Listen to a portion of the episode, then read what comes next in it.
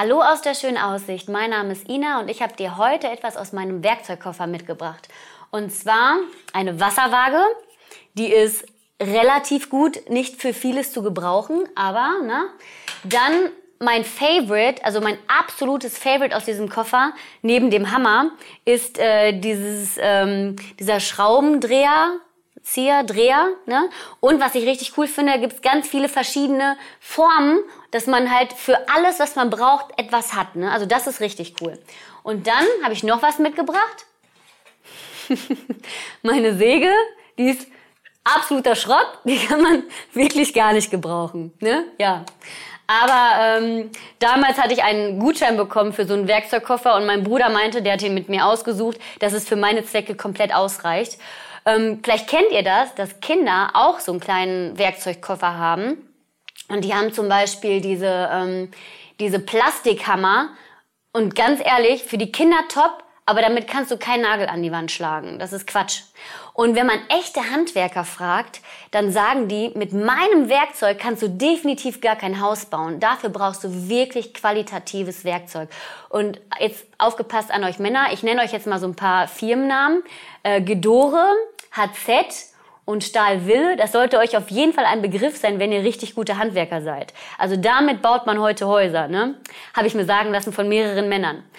Und es ist ja so, nicht jeder muss ein Handwerker sein, aber jeder sollte einen kennen.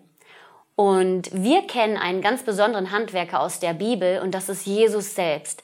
Er hat ganz praktisch mitgearbeitet und er hat das Reich Gottes auf diese Erde gebracht und gesagt, dieses Reich Gottes möchte ich euch zeigen und ihr dürft an diesem Reich Gottes mitbauen.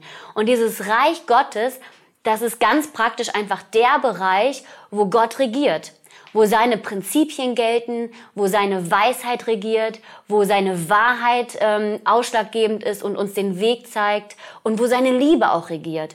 Und wir als Kinder Gottes bauen ja an diesem Reich Gottes mit, mit seiner Weisheit, in seiner Wahrheit und in seiner Gerechtigkeit und Liebe und mit den Prinzipien, die er uns schenkt, damit wir gelingende Beziehungen leben können. Und Gottes Reich lässt sich nur mit seinen Werkzeugen bauen. Ich möchte euch einen ganz tollen Bibelabschnitt mal vorlesen, wo es auch darum geht, wie wir ganz praktisch am Reich Gottes bauen können.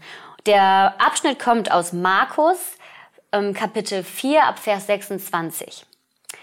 Mit dem Reich Gottes, so erklärt das Jesus hier, ist es wie mit einem Bauern, der die Saat auf seinem Acker ausgestreut hat. Er legt sich schlafen, er steht wieder auf. Ein Tag folgt dem anderen. Und die Saat geht auf und wächst und wächst. Wie, das weiß er selbst nicht. Ganz von selbst bringt die Erde Frucht hervor. Zuerst die Halme, dann die Ähren und schließlich das ausgereifte Korn in den Ähren. Sobald die Frucht reif ist, lässt er das Getreide schneiden. Die Zeit der Ernte ist da.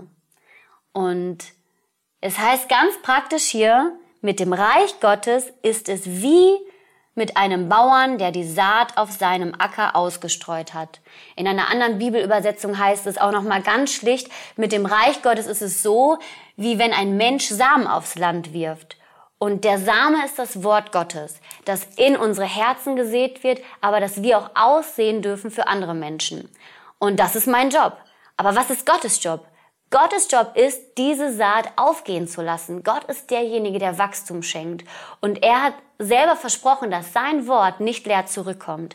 Und ich möchte mit diesem, ähm, mit euch ein Gebet sprechen für diesen Tag.